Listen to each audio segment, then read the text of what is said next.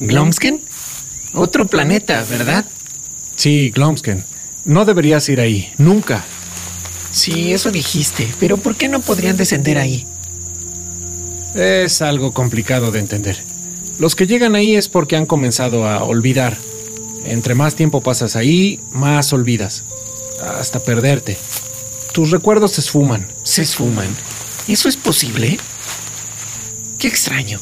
Pero, entonces, ¿por qué el androide marcó esa ruta? Dijo que era la manera en la que lograríamos una mayor autonomía del combustible. Ya lo escuchaste. Y como estaban las cosas, no teníamos muchas opciones. Bueno, pero... Entonces, ¿qué pasó? No lo entiendo. ¿Cómo terminaste aquí? ¿Y qué pasó con toda esa oscuridad? La oscuridad continuaba avanzando. Aún lo sigue haciendo. ¿Y qué pasó con la chica? Ella es tu... Somos amigos. Y ese no es asunto tuyo. No te voy a contar cada detalle. Ok, está bien, está bien. Lo siento. Ah, en fin. Avanzamos durante las siguientes horas. En línea recta, tal como lo establecimos. Ah, imagínate, estaba viajando por el espacio, como lo hice muchas otras veces, pero esta vez en circunstancias muy diferentes. El fin era inevitable. Solo era ganar algo de tiempo. Pasé largos minutos con la mirada perdida en el espacio. Pensaba en cómo ocurriría el final. Seguramente la energía de la nave sería absorbida por la oscuridad. Quedaríamos flotando en el espacio. Se nos agotarían las pocas provisiones, hasta esperar lo peor. La única esperanza era que confirmaran un plan, una posibilidad de frenar ese enorme brote de total oscuridad, o al menos contar con algún plan de escape.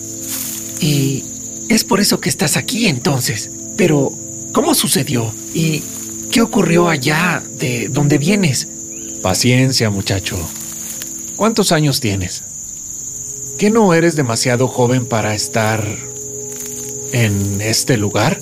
¿Tú también? Siempre me dicen lo mismo. Solo continúa. Vaya, qué carácter. Ah, en fin, continuamos viajando, con aquella poca esperanza que nos quedaba.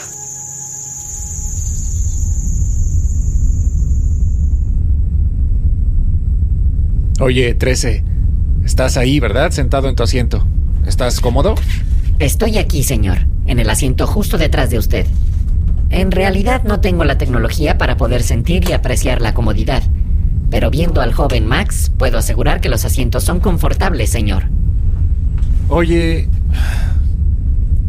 ya que solo nos quedan unas horas y ya que Max no puede hablar, ¿por qué no me cuentas tu historia? ¿Qué hace un androide que sabe volar trabajando en la estación 42? Soy un androide de manufactura antigua, señor. Fui diseñado y configurado hace mucho tiempo. Quien me creó se aseguró de que cumpliera con todos los valores necesarios para pilotar prácticamente cualquier vehículo que sea capaz de volar. Cuento con todos los programas y palabras reservadas de sistemas de vuelo. Ah, sí. ¿Y quién te creó? Entre muchos otros datos, el archivo donde está alojada esa información en mi sistema se dañó. Supongo que sucedió en uno de mis vuelos. ¿En uno de tus vuelos? Para ser más preciso, cuando llegué a Serkev, señor. Un asteroide golpeó la nave. El descenso no fue como estaba establecido en mis cálculos y mediciones. ¿Y en qué momento te convertiste en un androide de servicio? Eh, Digo, las hamburguesas de la estación 42 son geniales. Y haces un gran trabajo ahí, pero ¿qué pasó? Al perder mucha de la información en mi sistema, mis capacidades motrices para operar vehículos se redujo considerablemente. Apenas cuento con el 17% de mis habilidades para ese fin. Es por eso que no puedo volar más, señor. Soy un androide de diseño único, obsoleto. No hay refacciones para mí. Frank es un buen hombre. Un día me encontró y reemplazó mi batería.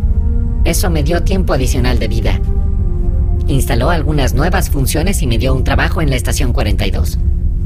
Estoy complacido de cumplir mi designio como androide de servicio. Entiendo. Adicional a esto, mi núcleo presenta una falla irreversible. Me queda poco tiempo de vida útil. Mi sistema depura información para asegurar el mejor rendimiento. En otras palabras, todos mis recursos se utilizan para mis funciones básicas. Intentar sobrecargarlo terminaría por quemar mi tarjeta lógica antes de lo estimado. Lo siento, 13. Yo no sabía que... Descuide, señor. No tendría por qué saberlo. Es parte de mi ciclo. Como todos, yo también tengo un tiempo de vida. Como todos. Solo que no creíamos que fuera justo ahora, ¿no? ¿Puedes verlo? Por la ventana de la cabina. Ahí, a, a tu izquierda. Pueden verse algunas naves nodrizas. Están huyendo de esa cosa. Parece que este será el último viaje para todos. Estoy agradecido de compartir mi último viaje con ustedes, señor. Finalmente pude volar nuevamente. Me alegra también que hayas entrado por esa compuerta. Señor, Max parece tener afección por mí ahora. ¿De qué hablas? Ah. Pasó de ladrarte a acostarse en tus piernas. Parece que comienzas a agradarle. Le gusta que le rasquen debajo de la oreja por si quieres intentarlo. 1108 adelante. Elliot, ¿estás ahí? Es la señorita Hannah, señor. Hannah, ¿lograron salir? ¿Estás bien? Hannah. Ah, ¡Vamos! La perdimos. La señal es muy débil. 1108 adelante. Esta es la central galáctica a bordo de la nodriza oficial B-15. Aquí 1108. Hannah, ¿me escuchas? Elliot. Ay, gracias a Dios. Te escucho. Hannah, lo lograron. Lograron salir. No todos, Elliot. Quiero decir, sí. La oficina espacial y todo el personal de la central galáctica estamos a bordo. Pero no todos salieron de sus estaciones o planetas. ¿Cómo dices? ¿Y no hubo nodrizas para todos? Sí las hay. Pero tristemente no todos los parlamentos tomaron la opción de salir. Algunos decidieron quedarse. Dijeron que, si era inevitable, preferirían permanecer en casa. Otros simplemente no creen en lo que está pasando. Dicen que no es verdad. ¿Puedes creerlo? No puede ser cierto. No lo puedo creer. ¿Y, ¿Y el Consejo Estelar no puede obligarlos o hacer algo? No. No está en manos del canciller esa decisión, Elliot. Es increíble. No lo puedo creer. ¿Y tus padres? Están bien. Abordaron junto conmigo. Se nos permitió incluir a nuestras familias. ¿Y qué de ustedes? Max está contigo, ¿verdad? Sí, ya sabes que somos inseparables. Me da gusto que tu familia esté bien. Si se puede decir que están bien con todo esto. Oye, ¿qué crees? Ya no solo somos dos aquí en la Voltro. Tenemos un nuevo integrante en el equipo. ¿Nuevo integrante? Se llama 13. Es un androide. ¿Un androide? ¿Y por qué está contigo? Es una larga historia. Oye, aquí te está escuchando. Saluda, 13. Es un honor saludarla, señorita Hannah. Androide 13 a sus órdenes. Hola, 13. Bienvenido. El gusto es todo mío. 13, por favor cuida a Elliot por mí. Haré todo lo posible, señorita Hannah. Aunque en estas circunstancias me temo que eso no está en mis circuitos. Tus circuitos. Bueno, bueno, puedo cuidarme solo, ¿no? Al menos tiene mejores modales que tú.